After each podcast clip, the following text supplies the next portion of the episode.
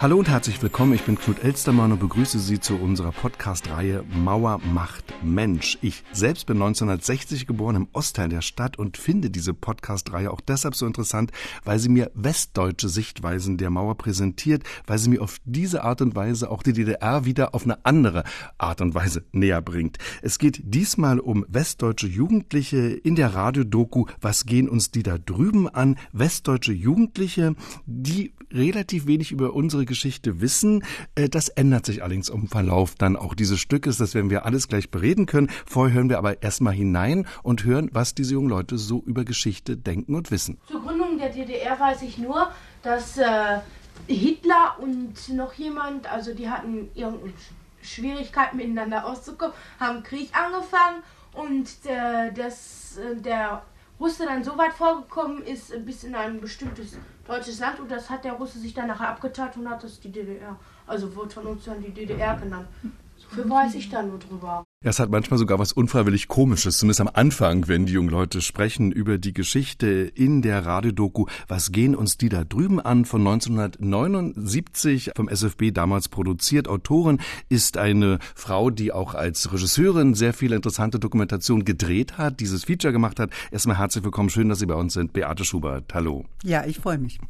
Wir haben ähm, beim Wiederhören dieses Stückes dann auch wirklich manchmal geschmunzelt, sage ich ganz ehrlich am Anfang, wenn da so krude Dinge erzählt werden von diesen jungen Leuten über die deutsch-deutsche Vergangenheit, die Geschichte, waren aber auch wiederum etwas überrascht, weil man ja denkt, das müsste Teil auch vielleicht des Geschichtsunterrichts gewesen sein. Also als Sie damals erstmal mit den jungen Leuten gesprochen haben, wie ging es Ihnen? Da waren Sie auch überrascht, dass das Wissen doch sehr nebulös war? Nein, ich war nicht so sehr überrascht. Das hat jetzt damit zu tun, dass ich schon ein paar Jahre ja ähm, moderiert habe beim Rias Treffpunkt. Das war eine Jugendsendung. Das war sozusagen Klar, die Konkurrenz hier vom SF Beat. Und äh, wir haben natürlich sehr viel mit Jugendlichen Kontakt gehabt.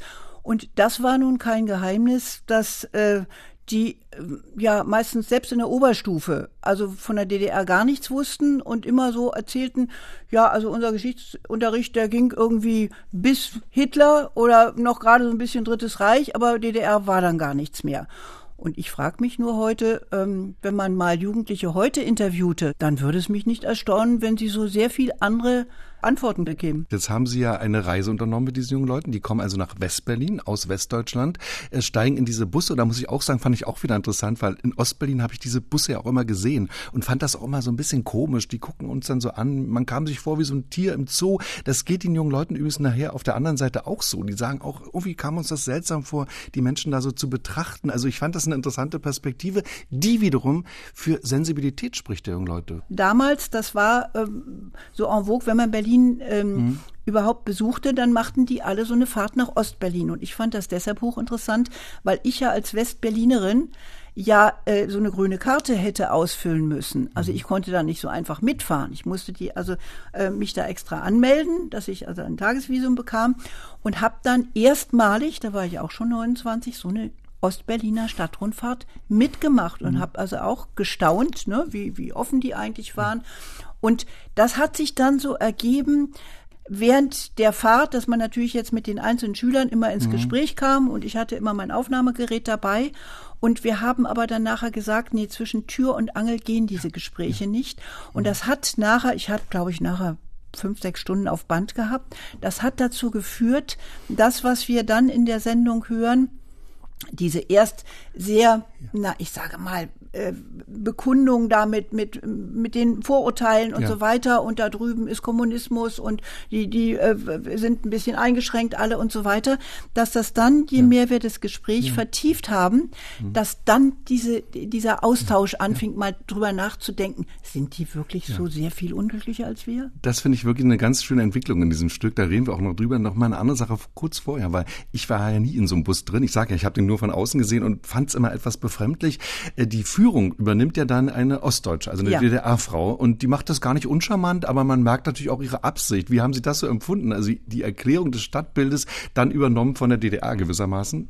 Also das war Propaganda, was sie da erzählt hat. Ne? Die, die sind natürlich, also im Wesentlichen haben sie ihre ganzen Neubaukomplexe ja. ähm, da gezeigt. Und da war jetzt äh, auch wenn man da Fragen stellte, mhm. bekam man natürlich immer so Antworten, die man ja eigentlich schon fast hätte erwarten können. Also jetzt, das, das war da kein Gespräch und die, diese Leute, die machen Stadtrundfahrten und sind angestellt und müssen ihren Text darunter beten. Das war ja ganz klar. Aber für mich war das eigentliche Interessante überhaupt, das muss man sich mal vorstellen, ich als fast 30-jährige Westberlinerin kenne dies. Ostberlin gar nicht. Mhm weil man kam da nicht ohne weiteres rüber. War, ich habe ja. das öfter gehört, auch als es dann vielleicht noch einfacher war, ja. dass Leute dann gesagt haben, nee, es hat mich auch nicht so interessiert. Ich war auf meiner Insel in Westberlin und der Osten war für mich jetzt auch nicht so wahnsinnig spannend. Ich wollte da gar nicht rüber. Das ging mir nicht so, denn mhm. ich war ab den 60er Jahren. Mein Vater fuhr immer aus beruflichen Gründen zur Leipziger Messe und sagte, willst du da mitkommen? Tochter durfte man mitnehmen. Mhm. Und ähm, der hat sich da im Wesentlichen, die haben das häufig gemacht, ähm, diese Leipziger Messen und solche Sachen auch dazu benutzt, also Vorkriegsfreunde wieder zu treffen. Mhm. Und mit deren Kinder habe ich mich natürlich ausgetauscht. Und für mich war so diese, diese ganze DDR immer so eine spannende Geschichte, wie so eine Zeitmaschine, in die mhm. man gefahren ist, ja. Und dieses, dass die, auch diese Probleme, die die hatten, dass die ganz andere waren als wir oder dass die uns gefragt haben, könnt ihr uns nicht die Platte von den, was weiß ich, Rolling Stones oder äh, jemand mitbringen. Da, das fanden wir alles damals spannend. Mhm. Also ich habe nicht gefremdelt. Ja. Ich habe mit dem System der DDR gefremdelt, aber natürlich jetzt nicht mit den, mhm. mit den Jugendlichen da mhm. drüben. Die Jugendlichen, die da also in diesem Bus fahren, ich finde, die beobachten ziemlich genau. Also was sie denn so schildern von ihren Eindrücken, sie sagen ja zu Recht auch manchmal ein paar Klischees und alles ist grau und so, aber zum Beispiel bemerken die, was ich erstaunlich finde, offenbar haben die Leute mehr Zeit als bei uns. Die laufen irgendwie anders, die stehen anders, die haben einen anderen Rhythmus und das stimmt ja. Das Leben der DDR war einfach mal langsamer. Äh, klar sehen die auch die Schlangen von den Geschäften und so, aber dass sie schon spüren, das ist eine andere Lebensweise und die durchaus jetzt auch nicht gleich verurteilen, sondern darüber nachdenken, dann in den Gesprächen danach, ob das nicht vielleicht auch was Gutes hat, dass der Konsum nicht ganz so wichtig ist und dass die Menschen eben einen anderen Lebensrhythmus haben, fand ich schon erstaunlich bei so jungen Leuten, dass die das auch beobachten. Das waren nachher die Gespräche, ja. wo wir uns in der Kneipe getroffen haben und dann fangen so die Diskussionen ja. an zwischen denen mhm. und die sagen, naja, vielleicht sind die gar nicht so sehr viel unglücklicher als wir. Und wir sind da auch, wir gucken doch Fernsehen und wir sind doch vom Konsum hier abhängig und so. Und dann fängt dieser Austausch an ja. zwischen den westdeutschen Jugendlichen auch, dass die dann überhaupt erstmalig beginnen zu reflektieren, ist denn unser System so wirklich sehr viel besser und ist es da, dadurch, dass wir, das war natürlich immer das eine Argument, die können nicht reisen, wohin ja. sie wollen und das können wir, das stand im Raum. Da, das war also nicht zu diskutieren. Aber alles andere, man muss ja wissen, das waren 17, 18-Jährige, die ja teilweise auch, na sage ich mal, in der kritischen Haltung damals zum, äh, zum Staat waren. Mhm. Was mich auf der anderen Seite sehr beschäftigt hat, Sie haben auch so einen Einführungstext und sagen am Schluss auch nochmal so ein paar Worte, also beurteilen das Ganze dann fassen zusammen. Es ist für mich auch ein Feature, jetzt ganz allgemein, unabhängig von der konkreten Situation, über politische Bildung. Also wie kann man junge Leute erreichen? Welche Formen gibt es? Äh, hat es Sinn, irgendwo hinzufahren? Da könnte ich jetzt auch eine Fahrt zum Konzentrationslager nehmen. Die Nazi-Vergangenheit spielt bei Ihnen durchaus auch immer mal wieder eine Rolle. Da mhm. reden die jungen Leute drüber. Also wie kann man junge Menschen politisch bilden? Ich finde, das ist durchaus ein Beitrag dazu ich bin ja eigentlich Filmemacherin. Mhm. Ich bin dann also jetzt, ich habe auch den Film über den Fall der Mauer gemacht für den RBB übrigens. Und dann habe ich später nochmal einen Dreiteiler gemacht, die Berliner Mauer. Und ganz zum Schluss frage ich Jugendliche, die auf der Westseite aber vor ihrer Schule stehen und sagt, könnt ihr, das war 99, könnt ihr euch vorstellen, dass man hier eines Tages, da wo sie verlief, wieder eine Mauer bauen würde? Und die gucken mich völlig entsetzt und konsterniert an und die eine sagt, um Gottes Willen, das geht gar nicht, da drüben wohnt ja meine Freundin und der andere sagt, nein, also so ein Quatsch, das kann, das kann man sich doch gar nicht ausdenken, so ein Blödsinn. So, und wir lassen dann einfach diesen Film ja. so enden, weil es die Botschaft an nächste Generation ist, sowas darf nie wieder passieren. Und gerade deshalb ist diese Radiodoku ein so wichtiges Dokument aus dem Jahre 1979, als das alles überhaupt noch nicht vorstellbar war. Was gehen uns die da drüben an von Beate Schubert? Vielen Dank fürs Gespräch. Dankeschön. Ja. Zur Gründung der DDR weiß ich nur, dass äh, Hitler und noch jemand, also die hatten irgendeine Schwierigkeit miteinander auszukommen, haben Krieg angefangen und äh, das, äh, der Russe dann so weit vorgekommen ist, bis in ein bestimmtes deutsches Land und das hat der Russe sich dann nachher abgeteilt und hat das die DDR. Also wird von uns dann die DDR genannt.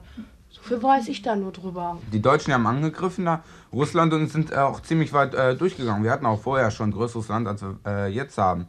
Im Winter hatten wir keine äh, Ausrüstung gehabt, Winterausrüstung, wir hatten nur, nur die Sommersachen angehabt.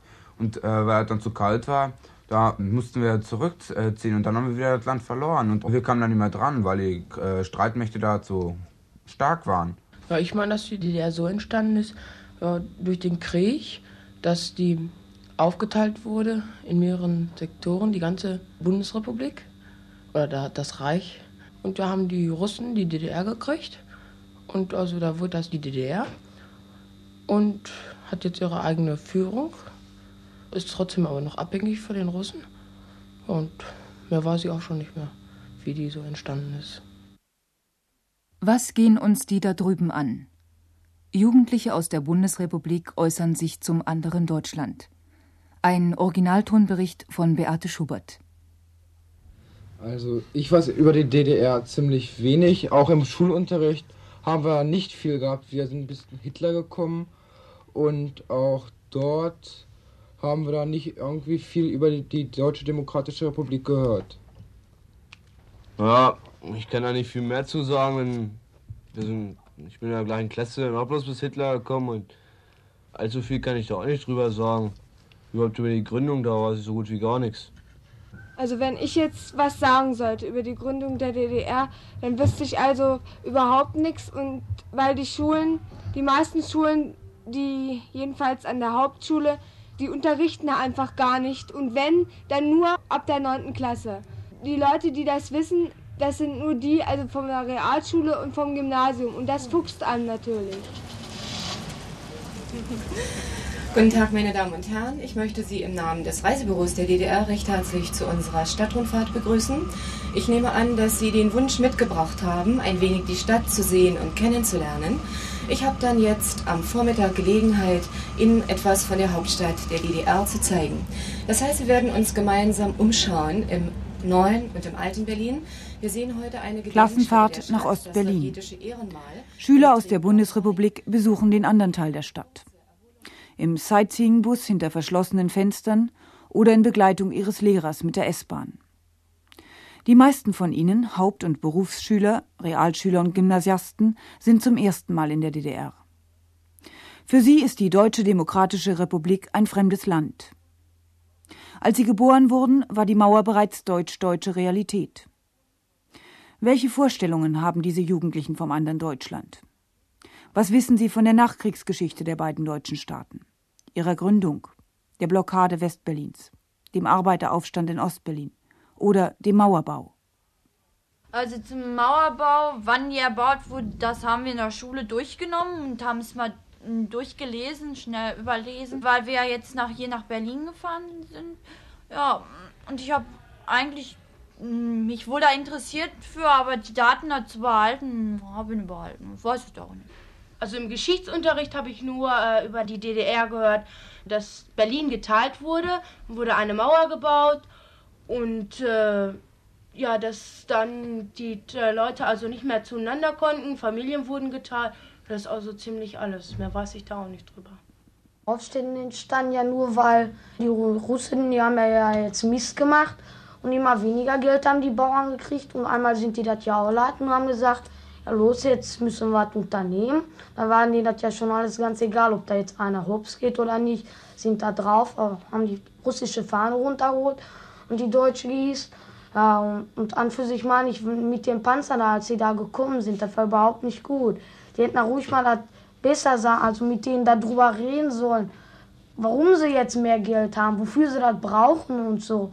Und dass sie jetzt die Mauer gezogen haben und die Leute abgeschnitten haben. Manche Leute, die konnten ja gar nichts zu, dass sie da den Aufstand gemacht haben. Haben dadurch die ganzen Familien auseinandergerissen. Das finde ich irgendwie falsch. Ja, da haben sie das ein bisschen eingeschränkt, das, das Essen und das alles. Und da haben die Amis, glaube ich, nur eine Hilfe gegeben. die haben solche Bomber darüber geschickt mit, ja, mit Rosinen und nannten, nannten sie dann Rosinenbomber. Ja, und äh, die hatten eine Luftbrücke gebildet, um eben den Leuten da drüben zu helfen obwohl die Kommunisten bzw. eben die Russen dagegen waren, weil sie glaubten, dass man, wenn man den Lebensmittel dazu gibt, dass sie wieder einen neuen Aufstand vielleicht planen oder beziehungsweise im Aufstand noch sind, eben noch weitermachen und vielleicht, dass eben noch die Amis Waffen lieferten. Da haben sie unwahrscheinliche Angst gehabt. Belustigend vielleicht, komisch wohl kaum. Die 15- bis 18-jährigen Jugendlichen aus Nordrhein-Westfalen und Niedersachsen, Hessen und Schleswig-Holstein, Bayern und Berlin wissen so gut wie nichts über die historischen Vorgänge, die zur Entstehung von zwei deutschen Staaten führten. Vor allem die Hauptschüler haben ein Geschichtsbild, das nicht nur erhebliche Lücken aufweist, sondern sich in erster Linie aus Vorurteilen zusammensetzt. Hat hier die Schule versagt? Woher haben die Jugendlichen ihre Kenntnisse über die DDR? Ja, über die DDR weiß ich viel von meiner Oma. Die hat äh, Verwandte, die in der DDR sind. Und die hat mir darüber berichtet, wie es da so zugeht, wie die Leute da leben. Vor kurzem waren welche aus der DDR, die haben gestaunt, wie die hier gesehen haben, wie wir leben und so. Die haben erzählt, bis sie überhaupt mal in Deutschland rein durften, ja, wie viele Anträge die stellen müssen, um überhaupt da rein. Irrsinnig ist das. Von der Schule her das Wissen noch im Geschichtsunterricht ein paar Seiten, die vielleicht vom Krieg bis 53 bis zum Aufstand waren. Das hat man halt so durchgepaukt und hat auch seine Arbeiten drüber geschrieben. Aber politisches Gespräch oder Fragen, die man dann direkt beantwortet gekriegt hat vom Lehrer, die waren eigentlich nicht. Also wenn man da so politische Meinungen hören wollte, dann hat es da nichts gegeben um meine Einstellung. Ich weiß, glaube ich, ziemlich wenig drüber. Man kriegt auch ziemlich wenig zu lesen oder Material oder hört zu wenig. Also die DDR als Staat wurde im Geschichtsunterricht praktisch überhaupt nicht durchgenommen. Das glaube ich hat Hintergründe, weil die Lehrer trauen sich das einfach nicht und weil da müsste ja der Lehrer dazu Stellung nehmen und wenn dann irgendein Schüler politisch engagiert ist oder wenn das nach außen dringen würde, könnte er vielleicht Schwierigkeiten bekommen und aus diesem Grund würde er das gar nicht anpacken. Also im Geschichtsunterricht ist bei uns überhaupt nicht viel gelaufen über die DDR. Wir sind wie alle so mit der römischen Antike angefangen. Und dann, ja, im neunten Schuljahr kam das dann so kurz vor, also der Erste Weltkrieg, dann Hitlers Macht, dann Zweiter Weltkrieg und dann war das noch schon zu Ende. Dann kam wieder Politik und Wirtschaft, da ging man wieder auf das Wirtschaftssystem in der BRD ein. Also sonst viel weiter also haben wir nicht gemacht, nicht in Geschichte. Was man weiß, das, das erfährt man eben durch die Presse und durch Rundfunk und Fernsehen. Bei uns im Unterricht wurde eigentlich die DDR überhaupt nicht richtig, also konkret angeschnitten, das Thema, sondern immer bloß um Vergleiche herzustellen von der DDR zur BRD, um immer herauszustellen, ja, BRD hat das sowieso besser als die drüben, ne? Und man kriegt echt dadurch Vorurteile, wenn man immer nur von Lehrern oder sonst irgendwelchen Leuten, von denen man eben doch beeinflusst wird, ne? Also in der Schule wurde immer so mit einem Lächeln über die DDR berichtet, also unterrichtet. So als wenn die Lehrer die gar nicht so ernst genommen haben. Also die Lehrer haben versucht, ziemlich objektiv zu sein, aber irgendwelche Vorurteile haben sie ja doch gehabt. Also danach sah es so aus, als wenn wir in der Bundesrepublik Deutschland, also da ist alles gut und in der DDR ist alles schlecht. Diese negative Vorstellung von der DDR hatte ich hauptsächlich aus der Schule, teilweise auch von meinen Eltern. Und in der Schule wird einem ja dauernd gesagt, also in der DDR, da darf man sich nichts erlauben, da darf man keinen Ton sagen, da sind überall Spitze und alles. Dadurch bekommt man natürlich einen negativen Eindruck und hat auch Angst. Ich hatte auch Angst, äh, als wir in die DDR fuhren, lässt jetzt irgendwie anhalten oder sonst was und uns da festhalten ein paar Stunden. Und es war eigentlich ganz anders. Ja, und nun fahren wir weiter jetzt durch die Friedrichstraße und erreichen dann in wenigen Minuten einmal die bekannte Straße unter den Linden. Wir fahren dann jetzt einmal gleich über die Spree. Nicht? Die Spree ist ja bekannt als der Hauptfluss der Stadt. Nicht was die Donau für Budapest ist und die Seine für Paris, das ist halt die Spree für Berlin. Wir passieren sie gleich bei der fast 80 Jahre alten Weidendammbrücke.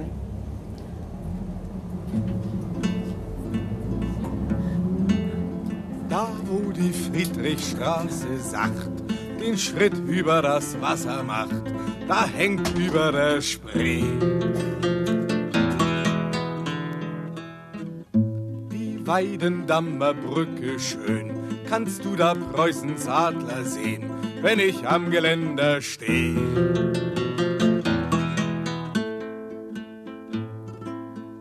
Der Stacheldraht wächst langsam ein, tief in die Haut, in Brust und Bein, ins Hirn, in graue Zellen. Umgürtet mit dem Drahtverband ist unser Land ein Inselland, umbrandet von bleiernen Wellen. Mein Eindruck von der DDR ist also ziemlich negativ. Schon als wir reinkamen in die DDR mit der S-Bahn, sah ich die Polizisten die Fotos, wie sie da rumfuhren und die Leute da beobachtet haben. Man mochte seinen Mund nicht aufmachen, weil man dachte, man wird gleich ins Gefängnis gesteckt oder man wird gleich darauf aufmerksam gemacht, dass man in der DDR ist und wenn das nochmal passiert oder dass man rausgeschickt wird. Es ist richtig unpersönlich dort. Also diese Fragen sind in den letzten Jahren ganz in den Hintergrund getreten. Unsere Grenze wird, wie ich es feststelle, immer wieder bei den Gästen, die kommen, akzeptiert. Es ist eine normale Grenze und ich habe da in der Hinsicht kaum Fragen. Auch die Arbeitsbedingungen, also die bei der Kontrolle sind, also wenn man den S-Bahnhof da verlässt, um auch das Geld einzutauschen. Es ist so, dass da zwei Beamte oder Beamtinnen sitzen da in so einem kleinen Häuschen und die sind praktisch durch eine Wand oder durch einen Vorhang voneinander getrennt, sodass keiner weiß, was drüben eigentlich vorgeht. Und man kann sich also nicht irgendwie unterhalten. Und das sind noch durch oben, durch Spiegel ausgeleuchtet, so dass also ja nichts entgeht. Und anschließend wird dann hermetisch auf den Knopf gedrückt und dann öffnet sich dann die Tür. Also praktisch wie beim, ja, wie beim Abfertigen von Schafen oder so, so habe ich den Eindruck. Und anschließend beim Verlassen der Kontrolle waren wir dann in so einem ja, Vorhof. Und da waren ringsrum solche verzinkten Stahlwände. Also man konnte nirgendwo hinsehen, wo das war und Fernsehkameras waren auch vorhanden.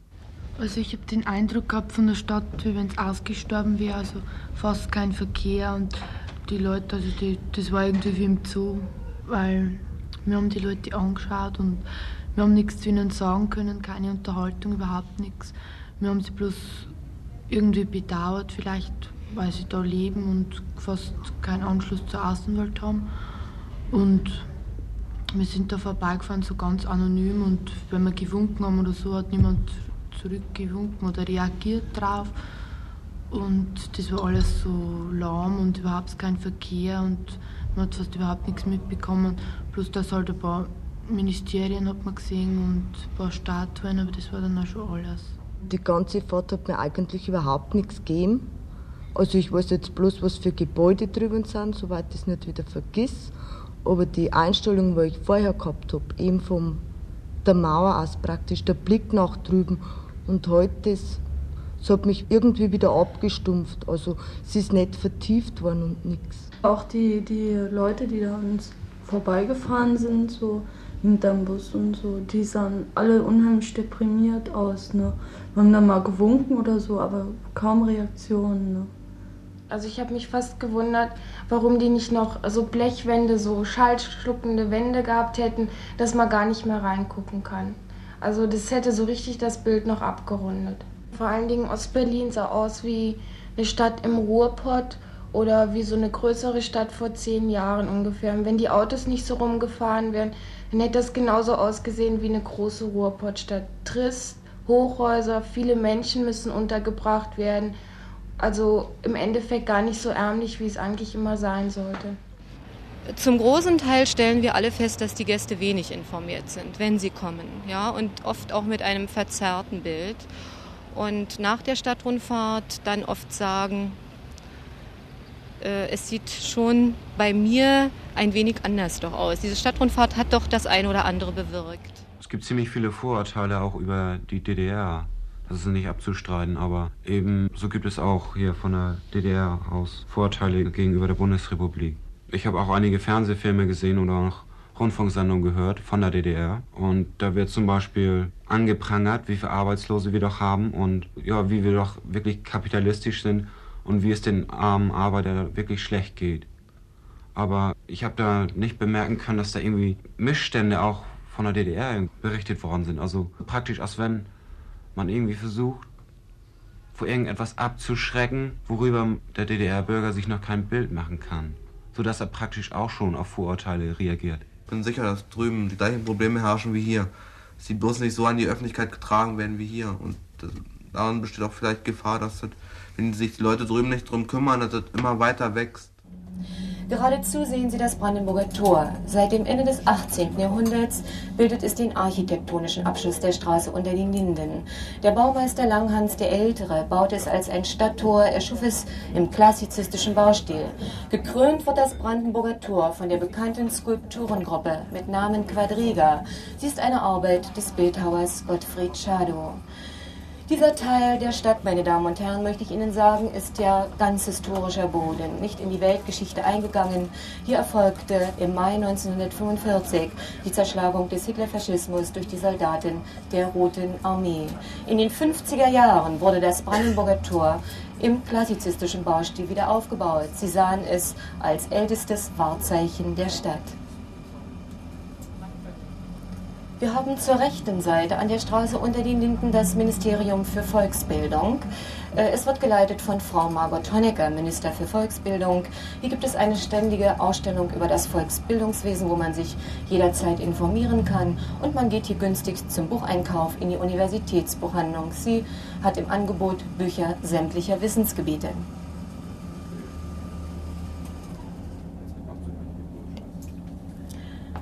Und Sie sehen dann weiter rechts äh, die Botschaft der Sowjetunion. Entstand das Negative war die Stadt leblos, irgendwie tot und dann dieser totale Einfluss von den Russen. Das hat mich irgendwie erschreckt. Karl-Marx-Straße, Leninstraße, Statuen von Lenin und die sowjetische Botschaft riesengroß, schön. Viele Schilder standen in Deutsch, Englisch und Russisch. Und sehr viele Russen sind durch die Gegend gelaufen. Ja, was mir da besonders aufgefallen ist überhaupt, dass vor jeden Geschäften massenhaft Schlangen stehen. Sowas kenne ich eigentlich gar nicht von uns. Ja, also ich war in Ostberlin jetzt. Wir sind ja waren jetzt rübergefahren gestern und da haben wir so mal gegessen so in der Imbissstube und also die Mahlzeit da drüben die schmeckt also überhaupt nicht. Und dann habe ich absichtlich mal so die Jugendlichen und die Erwachsenen mal so beobachtet, wie die sich so verhalten jetzt. Also, ich finde, die bewegen sich gar nicht frei. Die bewegen sich so, als ob sie von den Fopos da drüben beobachtet werden. Wenn man sich so vergleicht, jetzt drüben in Göttingen, da laufen die Jugendlichen also so, wie sie wollen, so angezogen rum. Das, ich glaube, drüben in der DDR, wie ich das auch gesehen habe, die sind irgendwie unter Kontrolle sozusagen angezogen. Was unsere Gruppe da also besonders äh, negativ fand, war das die langen Schlangen an den Geschäften und was sie gesehen haben, war das Einkaufen. Die haben nicht gesehen, also die Menschen, wie die Menschen sich benahmen, dass sie eigentlich also nicht, nicht so äh, gehetzt aussahen und dass es nicht so eine Eile da war, die hatten mehr Ruhe und meiner Ansicht nach sind die Menschen da ganz anders, die sind viel ruhiger und die haben auch viel mehr Zeit eigentlich. Also wenn man schon sieht, da so einem Geschäft da, was essen will, eine Schlange von 50 Meter wäre schon bei uns so viel Zeit, um sich da anzustellen, aber da machen die das. Ich glaube nicht, dass diese Leute da drüben äh, ruhiger sind. Sie sind bloß notgedrungen ruhiger. Was bleibt ihnen anders übrig? Sie müssen sich ja ruhig verhalten. Aber ich würde sagen, die haben also mit der Zeit eine ganz andere Mentalität dazu entwickelt. Vor jedem Geschäft waren da wirklich lange Schlangen und die mussten bestimmt eine halbe Stunde warten, wenn sie da beim Schlachter da was, was kaufen wollten. Und wie diszipliniert die Leute da waren. Also das hat mich echt gewundert. Mhm. Die wurden überhaupt gar nicht nervös und obwohl die meisten ja gerade von der Arbeit kamen und, und dann da noch lange warten mussten. Also das kennt man ja bei uns gar nicht. Ich habe das wohl schon oft gehört, dass die Leute da lange anstehen müssen, wenn sie da einkaufen wollen und so. Aber man kann sich das einfach gar nicht so vorstellen. Also ich finde, das hat viel gebracht. Können wir ein bisschen schneller und dann links. Wenn Sie zur rechten Seite hinüberschauen, sehen Sie schon etwas vom neuen Berlin. Dort entlang verläuft die Berliner Leipziger Straße. Sie war auch im letzten Krieg total zerstört gewesen. Man hat sie insgesamt neu gebaut als Wohn- und Geschäftsstraße. Hier wohnen heute 8000 Bürger der Stadt und die Leipziger Straße ist zu einer der beliebtesten Einkaufsstraßen für die Berliner in der letzten Zeit geworden, denn hier wurden viele neue Geschäfte eröffnet, kleine Boutiquen darunter, neue Cafés und Restaurants. Das ist auch gerade dieser Gegensatz Ostberlin und Westberlin. Mhm. Dass nun gerade in, in, Westberlin, also ist mir das aufgefallen, unwahrscheinlich viel Propaganda gemacht wird. An jeder Straßenecke steht irgendwie so eine Lichtorgel oder so. Ostberlin wirkt dann unwahrscheinlich trist, weil da ja sind schon zwei, drei Leuchtreklamen, aber das ist auch alles dann. Und die Geschäftshäuser, wir sind auch reingegangen, ja, wir haben ein Geschäft gefunden am Alexanderplatz. Also wir haben nachher auch nicht mehr gesucht. Wenn man reinging und so, wir wurden sowieso angeguckt wie die Autos, ne? Die, die Leute, die, die sahen uns an und von oben bis unten und wirklich. Man, das merkt dass man viel auf, total. Und durch die Kleidung und was nicht, auch durchs Benehmen oder so. Weiß nicht, ich fand das alles ziemlich, das war alles ziemlich deprimierend. Die Fahrt durch Ostberlin heute hat auf mich irgendwie ziemlich gleichgültig gewirkt. Also ich bin mir vorgekommen eben wie eine Besichtigung, ohne die Leute, also ohne mit denen zu sprechen und was anzufassen, so hinterm Käfig praktisch. Und dann nach den vielen Bibliotheken, Staatsgebäuden, sonstigen Denkmälern sind wir dann zu absoluten Höhepunkt gekommen, zu dem Standbild vom sowjetischen Soldaten. Und naja, das war also die Krönung, hat bloß noch das Feuerwerk gefehlt. Wir sind hier draußen in Treptow. Auf dem Hügel befindet sich das Mausoleum. Zurzeit ist die Ehrenhalle geschlossen, sie ist nicht zugänglich. Dort liegt unter anderem das Ehrenbuch, wo man viele Namen von hier beerdigten Soldaten eingetragen hat, aber ein Großteil ist ja auch unbekannt beerdigt worden. Und als letztes sehen Sie dann auf dem Mausoleum, das ist das Hauptdenkmal von Treptow. Äh, das äh, zeigt einen sowjetischen Soldaten. Aus Bronze ist es gemacht von dem bekannten Bildhauer Vucetic ist es eine Arbeit. Vielleicht, meine Damen und Herren, sehen Sie in der Hand des Soldaten, wenn Sie hinüberschauen, das Schwert, es ist gesenkt. Das sagte damals aus, nicht der Krieg ist aus. Und darin findet man für die heutige Zeit aber eine Mahnung, nicht nie wieder Krieg. Sie sehen das Hakenkreuz unter dem Fuße des Soldaten zerschlagen und zerbrochen. Hier wurde der Hitlerfaschismus zerschlagen, aber auch hier diese Mahnung äh, für die heutige Zeit zu finden, nie wieder Faschismus. Und Sie sehen auf dem Arm des Soldaten ein Kind. Dieses Kind zeigt sozusagen das neue Leben, nicht als Symbol für das neue Leben ohne Krieg. Es war ja insgesamt der Wunsch aller Völker Europas, betraf ja dieser Zweite Weltkrieg, wie Sie wissen, er forderte einmal etwas über 50 Millionen Opfer, allein 20 Millionen vom sowjetischen Volk. Hier draußen in Treptow gibt es keine Ehrenwachen. Hier finden als offizielle Veranstaltungen zum Beispiel Kranzniederlegungen statt. Wenn Gäste fotografieren möchten, bitte, Sie hätten Gelegenheit. Ich würde vorschlagen, meine Uhr ist jetzt, glaube ich, genau zwölf dass wir uns vorn in fünf Minuten am Bus wieder treffen zur Abfahrt. Ja? Dann können Sie also gehen nochmal, wie Sie gerne möchten. Fünf nach zwölf, Abfahrt vorn am Bus. Dankeschön. Ja, was mich beim sowjetischen Irrenmal sehr beeindruckte, das war, dass da äh, russische Bürger waren, die da also Grenze hatten und dann irgendwelche russischen Sätze da sagten und anfingen zu weinen und so weiter fand ich also irgendwie ganz beeindruckend. Das sagten auch viele, dass sie das nicht ansprechen tut, weil die meinten, das sollte eine Ermahnung sein, ja, ist das ja auch, dass das äh, kein neuer Krieg sich wiederholen tut. Und da sagte einer zum Beispiel, äh, dass das sowieso alles Unsinn ist, dass er das nicht verstehen könnte, dass die Leute da anfangen zu heulen und dass sie das berühren tut. Ich meine, mich, mich spricht das auch unwahrscheinlich an, weil das ja von den Deutschen alles eingeleitet worden ist. Und diese Antipathie, hauptsächlich gegen den Russen, ist das bestimmt hier die Ursache dafür, dass viele das überflüssig fanden, dass wir überhaupt da waren. Äh, in den letzten Jahren hat sich ja das Gesicht unserer Stadt sehr verändert. Sollten Sie die Stadt von früheren Besuchen her kennen, haben Sie es vielleicht heute auch schon selbst festgestellt, wäre möglich. Berlin ist in den letzten Jahren entstanden und entwickelt worden zum äh, politischen und kulturellen und wirtschaftlichen Zentrum der Republik. Aber es ist in der Stadt noch viel zu tun und die weitere Ausgestaltung steht auf dem Programm. Heute ist Berlin eine wachsende Stadt, meine Damen und Herren. Wenn man über die Karl-Marx-Allee ganz geradezu Richtung Nordosten fährt, äh, erreicht man den Stadtbezirk Lichtenberg. Dort werden zurzeit diese neuen Wohnviertel gebaut. Dort befindet sich auch die größte Wohnungsbaustelle. Es ist der neue Stadtteil, der dort entsteht, Berlin-Marzahn, wo 1990, wenn er fertiggestellt ist, einmal rund 100.000 Berliner wohnen werden. Er entsteht mit Gemeinschaftseinrichtungen, einem neuen gesellschaftlichen und kulturellen Zentrum.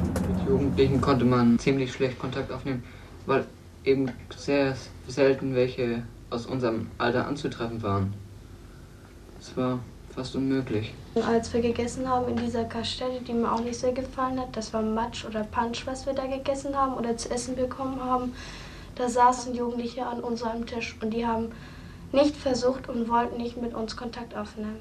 Ja, also ich glaube, dass diese Kontaktfreude, die muss ja auch von uns kommen und nicht nur von den DDR-Bürgern. Du kannst dich ja jetzt nicht in ein Lokal setzen und warten, bis jemand auf dich zukommt und mit dir Kontakt schließt. Du musst ja auch selber versuchen, da was zu machen. Stell dir vor, du kommst nach Ostberlin und da triffst du ein ganz heißes Mädchen. So ein ganz heißes Mädchen aus Pankow. Und du findest sie sehr bedeutend und sie dich auch. Dann ist es auch schon so weit. Ihr spürt, dass ihr gerne zusammen seid und ihr träumt von einem Rockfestival auf dem Alexanderplatz mit den Rolling Stones und einer Band aus Moskau.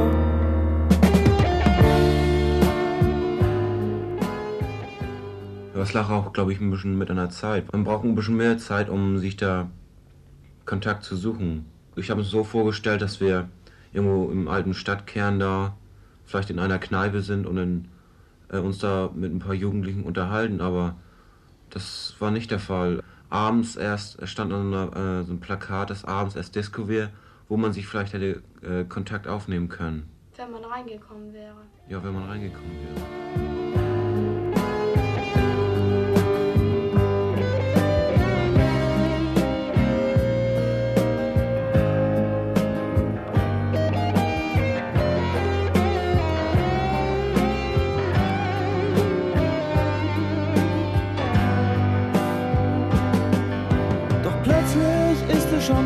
Nach 11 und sie sagt, ey, du musst ja spätestens um 12 wieder drüben sein.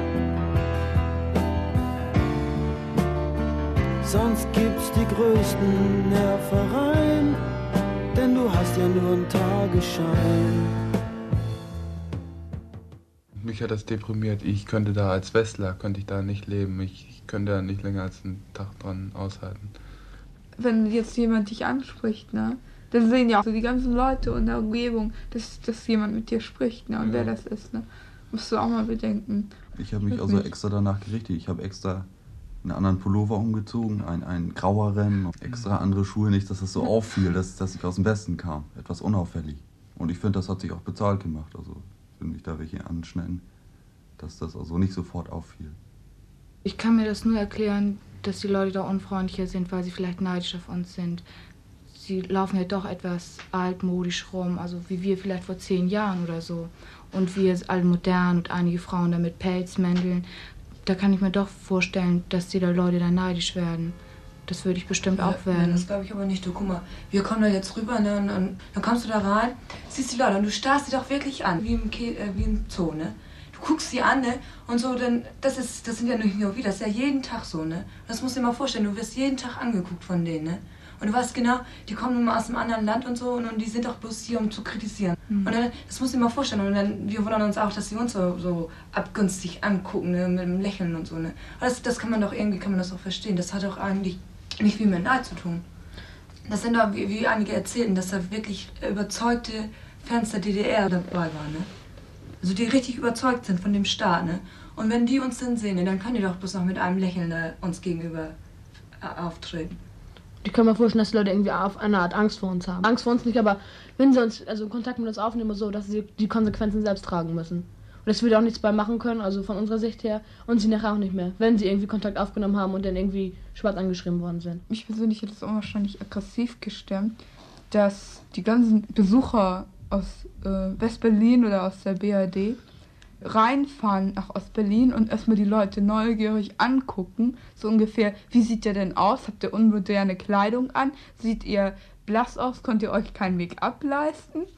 Und die sind ja alle zu bedauern und alle gucken, als wenn sie im Zoo sind, wo sie minderwertige Objekte sehen. Und einfach dieses, dass sie das anders sehen wollen, schlechter, das finde ich unwahrscheinlich traurig und auch macht es mich aggressiv.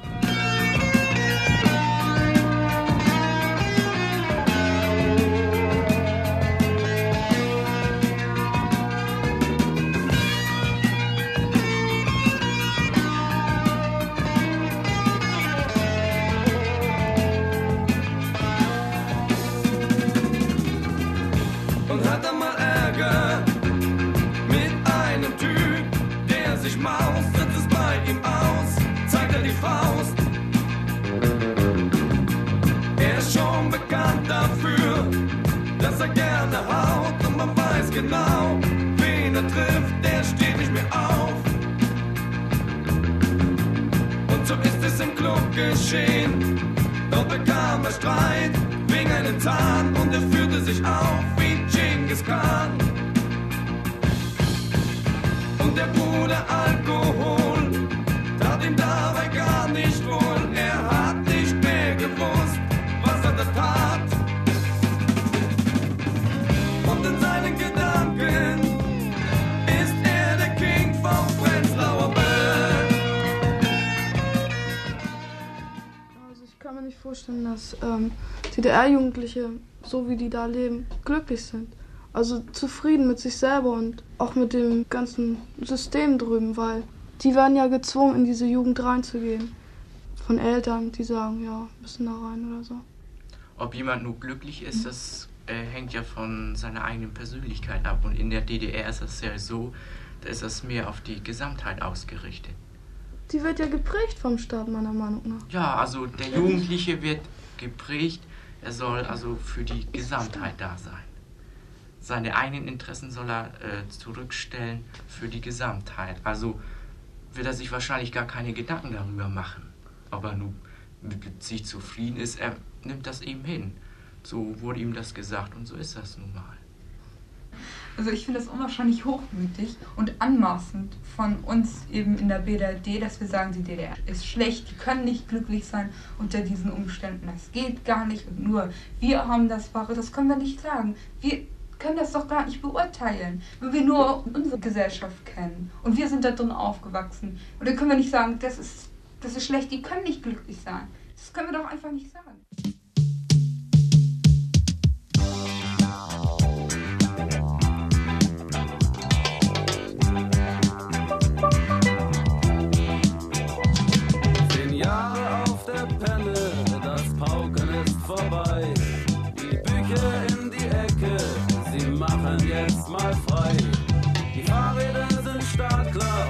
Klasse kommen paar mit. Sie wollen Richtung Norden, mit Schlafsack auf den Ostseetrip.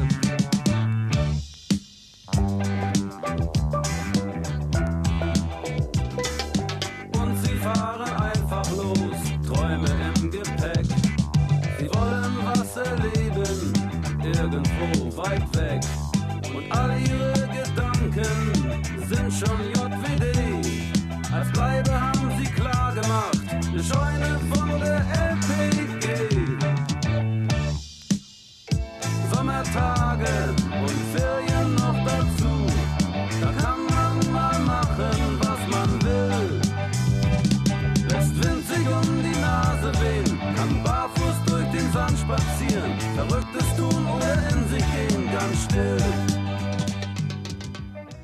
Ich glaube, dass die Menschen da drüben vielleicht genauso glücklich sind wie wir, weil die das vielleicht gar nicht checken, wo sie da leben. Ich meine, sie kriegen das vielleicht doch schon mit, dass uns das vielleicht ein bisschen besser geht als ihnen. Das sehen sie ja schon allein an unserer Kleidung und an den Autos, die da mal rüberkommen. Aber ich glaube sonst, dass sie genauso glücklich sind. Den, denen wird ja vorgeschnackt, ihr seid bessere Sportler und ihr bringt vielleicht mehr und das ist vielleicht ihr Stolz. Wir wissen ja nicht, wie, sich das weiterentwickelt, also in dem System der DDR. Wir wissen nicht, wie die Situation in 50 Jahren sind. Vielleicht ist, hat die Situation sich dann vollkommen geändert, dass wir denn gerade also uns irgendwie angeguckt fühlen, wenn die da drüben kommen oder so. Das können wir überhaupt noch nicht beurteilen. Und so sehen die Menschen das vielleicht auch. Dass sie jetzt im Moment also bestimmt genauso glücklich sind wie wir in ihrem System, aber durch, durch, gerade durch uns finde ich irgendwie, dass sie da irgendwie Gestört werden. gestört werden, richtig, ja. Und wenn sie nicht anderes wissen, dann wollen sie auch nichts anderes. Also von davon kann man nun nicht voll ausgehen, aber ich meine, die sind bestimmt genauso glücklich wie wir in ihrem System und in ihrer eigenen Welt. Also ich würde sagen, dass die Jugendlichen drüben in gewisser Beziehung glücklicher sind als wir hier drüben. Wir sind hier in einer Gesellschaft oder in einer Gruppe, wenn du in einer normalen Clique drin bist, dann kommen zwei, drei Leute, die haben jetzt, sagen wir mal, ein neues Fahrrad und du hängst immer noch mit deinem alten Klapprad rum. Nicht? Und nach mindestens zwei, drei Tagen fahren sie dich an, na du alter Schlappschwanz, du hast ja immer noch kein Rennrad, nicht? Wird nun bald mal Zeit, dass du dir auch eins kaufst, nicht? Und so weit kennen die eben nicht. Die, die sagen sich, wenn einer das nicht hat oder Not verbindet eben nicht. Die sagen, gut, dann pumpe ich dir mein Rad für drei, vier Tage oder so. Die sehen es eben nicht alle so eng wie wir. Wenn der das hat, man, das muss ich sofort auch haben, ja. Wir fahren jetzt zunächst weiter durch das neue Berlin.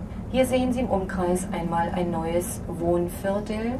Es entstand auch in den 60er Jahren. Ähm, Zum Wohnviertel zählen neben den Wohnbauten die Gemeinschaftseinrichtungen, die gebaut werden.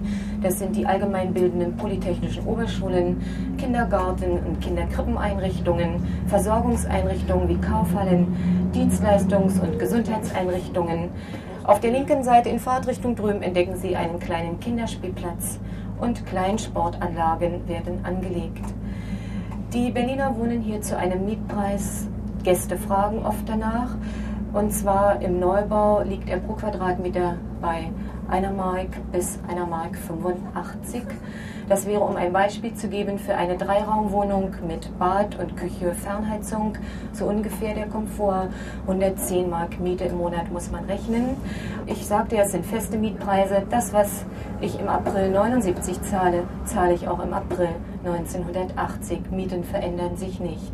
Ein Facharbeiter verdient im Durchschnitt 950 Mark, wobei man in den meisten Fällen der Familien Doppeleinkommen rechnen muss. Die Frauen sind ja zu 86 Prozent berufstätig, auch sie verdienen als Facharbeiter 950 Mark.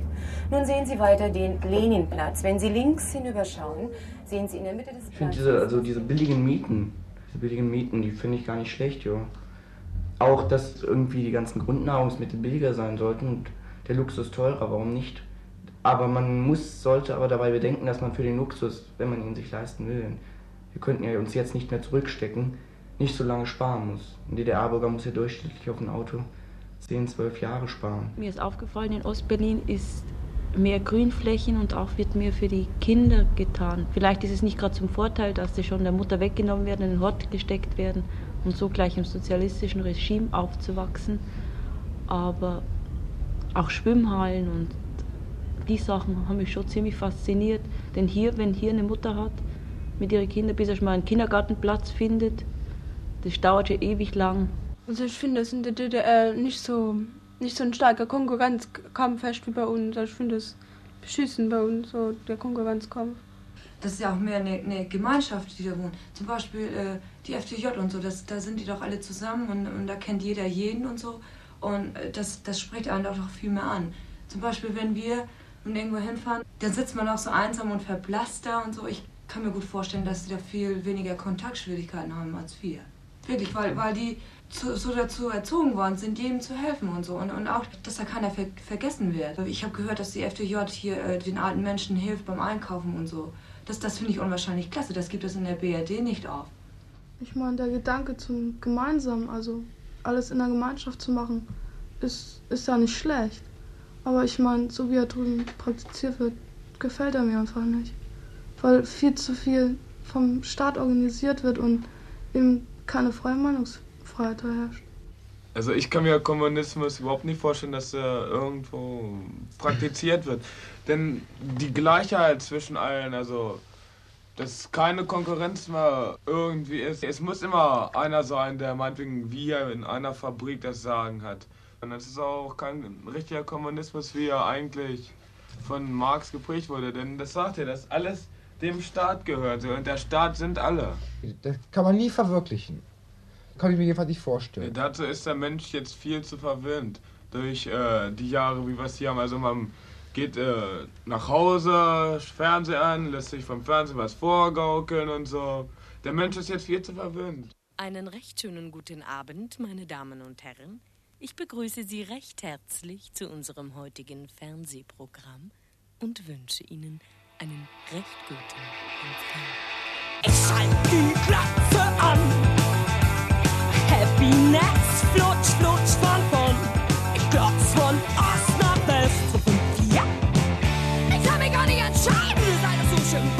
hier.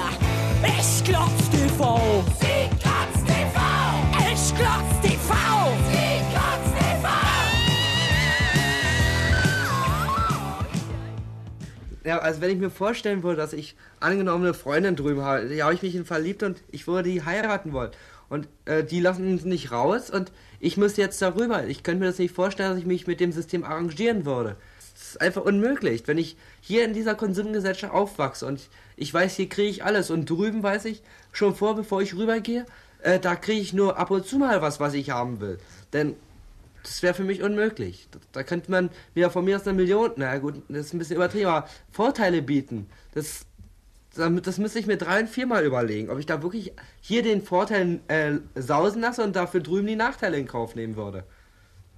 Ja, also ich meine, Sozialismus, der wäre jetzt in der Bundesrepublik nicht mehr durchzuführen, weil wir alle äh, an Kapitalismus so gewöhnt sind. Jeder ist äh, so aufgebaut, dass er den anderen übertrumpfen will. Er will mehr Geld haben als, den, als der andere. Ne?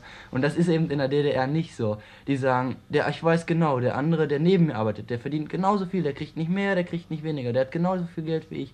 Das ist eben in der BRD nicht. Ich meine halt zu der Frage, ob sich der Sozialismus überhaupt verwirklichen lässt, so bei uns oder bei in der DDR, dass es gar nicht mehr richtig geht, weil wir viel schon viel zu sehr am Kapitalismus irgendwie also verbunden sind mit dem und jeder, der also mehr gebildet ist und der möchte eine höhere Arbeitsstelle und mehr Geld verdienen und ist klar und mit mehr Geld kann man sich mehr leisten.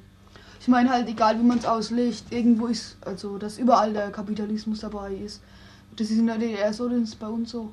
Und das ist in Amerika genauso. Also ich glaube, wenn man zwischen Sozialismus und Kapitalismus einen Mittelweg finden müsste, wäre es ziemlich schwierig, weil ich glaube, da fällt man dann von einem Extrem ins andere. Und wenn man wirklich einen reinen Sozialismus hätte, dann glaube ich, ist da oft jemand da, der da gern die Oberhand gewinnen möchte. Und also ich glaube, das ist ziemlich normal. Ich meine halt, dass wir beide uns, also beide Seiten sich umstellen müssten. Nicht, dass eine extrem sich umstellen sollte, sondern beide, also müssten wir schon von beiden Seiten Interesse und der Wunsch da sein, das zu verwirklichen. Da, da, da gibt es kein Oder. Mir umstellen oder sie umstellen. Ich würde sagen, da müssen sie sich umstellen. Weil, wohlgemerkt, sie haben ja eine Diktatur. Und wollen wir eine Diktatur? Nee. Also ich für meinen Teil nicht. Also ich glaube schon, dass das eine Wiedervereinigung wünschenswert wäre von beiden Seiten her, weil und ich glaube auch, dass es sich verwirklichen ließ, weil wir würden wahrscheinlich von beiden Seiten her also irgendwie nur dazulernen. Die DDR hat ja Angst davor. Denn warum regelt sie alles symmetrisch ab? Vielleicht äh, lockern sie das später nochmal. Das glaube ich nicht. Nee. Das wird mit Sicherheit so bleiben weil sonst wieder hier die Arbeitskräfte in die BRD oder nach West-Berlin fliehen werden. Also die Facharbeiter, die glauben, dass sie dort wesentlich mehr verdienen können. Ich glaube nicht, dass es eine Wiedervereinigung gibt. Ich kann mir das irgendwie nicht vorstellen, da die haben da jetzt gebaut und die, ich weiß nicht, das geht irgendwie nicht, finde ich. Das finde ich, ist ein Unding, dass das überhaupt passieren konnte, dass ein Volk eine Nation, dass die geteilt wurde und dass die auseinandergerissen wurde, dass Familien auseinandergerissen wurden und Verwandte. Das finde ich saublöd, dass das damals überhaupt zugelassen wurde. Mädchen aus Ostberlin, das war wirklich schwer. Ich musste gehen, obwohl ich so gerne noch geblieben wäre. Ich komme wieder und vielleicht geht's auch irgendwann mal ohne Nervereien. Da muss doch auf die Dauer was zu machen sein.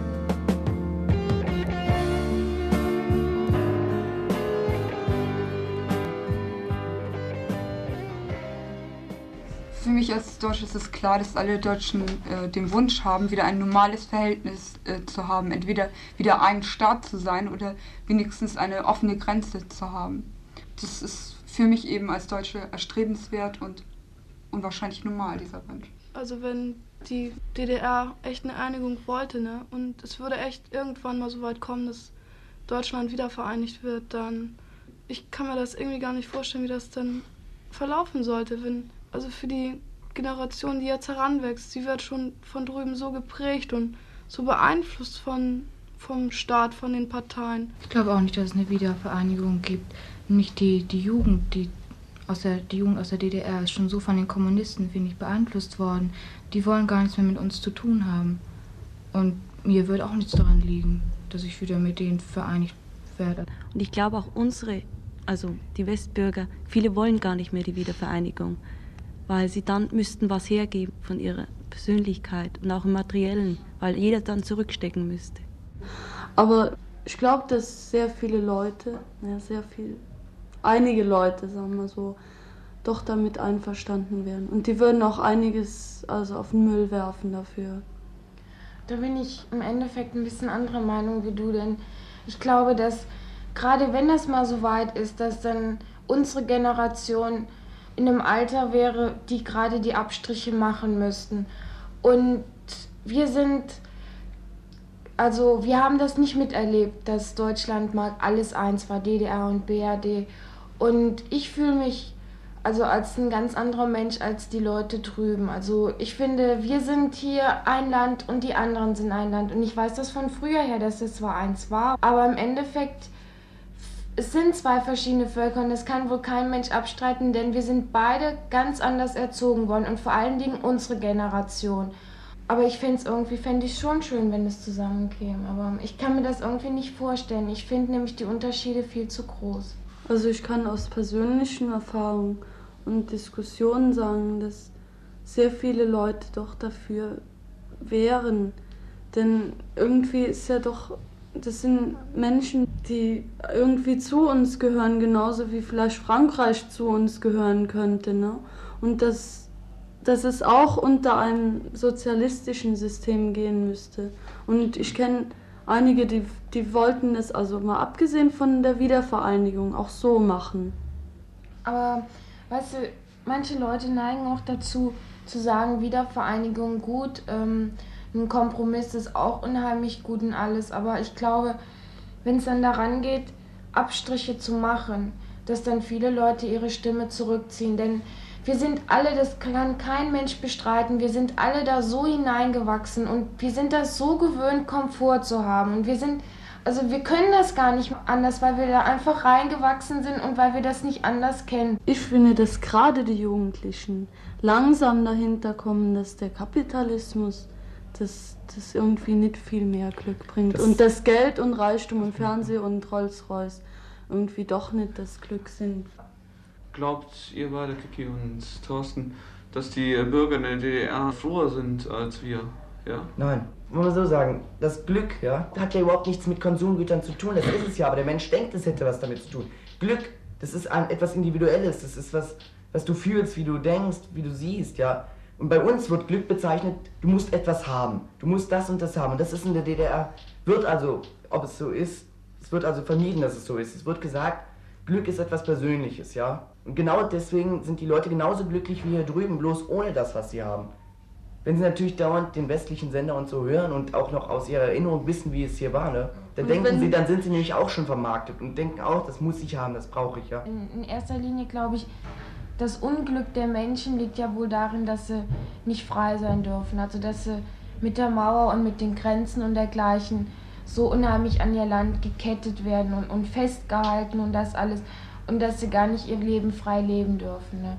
Und diese Konsumgüter kommen da erst an zweiter Stelle. Ich behaupte niemals, dass die da drüben aufgrund der wenigen Konsumgüter glücklicher sind, ja. Sind genauso glücklich, wir es mal so sagen. Aber wir kriegen einen ein Glück vorgesetzt, das also überhaupt kein Glück mehr ist. Das Glück ist praktisch nur noch irgendwie Werbung, also Konsum. Ne? Ich meine, wir, wir sind im Endeffekt auch nicht äh, viel freier als die drüben in der DDR. Nur uns wird es nicht bewusst. Wir sind völlig abhängig von unseren Konsumgütern.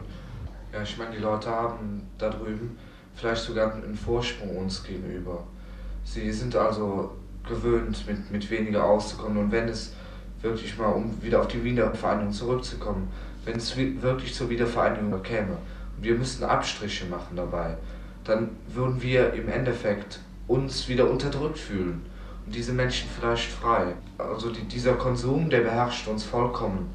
Und wenn wir irgendwelche Abstriche machen wollen, äh, müssten bei einer Wiedervereinigung, dann, dann fühlen wir uns genauso unfrei, wie das jetzt von den Menschen in der DDR behauptet wird.